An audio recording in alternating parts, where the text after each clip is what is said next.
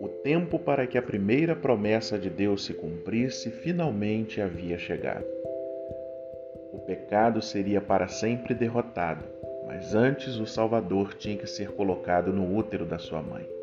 Você pode imaginar como Deus deve ter ficado animado quando enviou o anjo do céu para revelar o seu plano a Maria? Este era um momento que estava preparado há muitos e muitos anos. Pense em Maria, uma jovem humilde, mas favorecida por Deus. Quando Deus enviou o anjo até ela, ele o enviou com palavras de amor. Ele a fez saber que tinha sido escolhida e não tinha razão alguma para temer.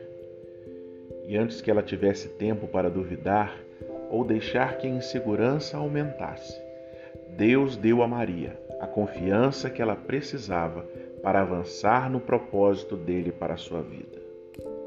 À medida que o Natal se aproxima, coloque-se no lugar de Maria e reflita neste momento. Pense como terá sido inacreditável para ela a dimensão do propósito que Deus lhe deu.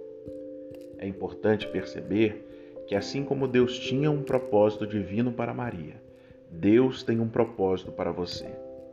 Assim como ele a escolheu e confiou-lhe maravilhosos planos, ele também o escolheu e lhe confiou algo maravilhoso.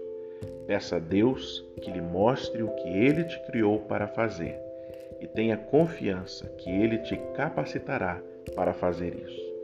Que Deus te abençoe. Até o próximo episódio.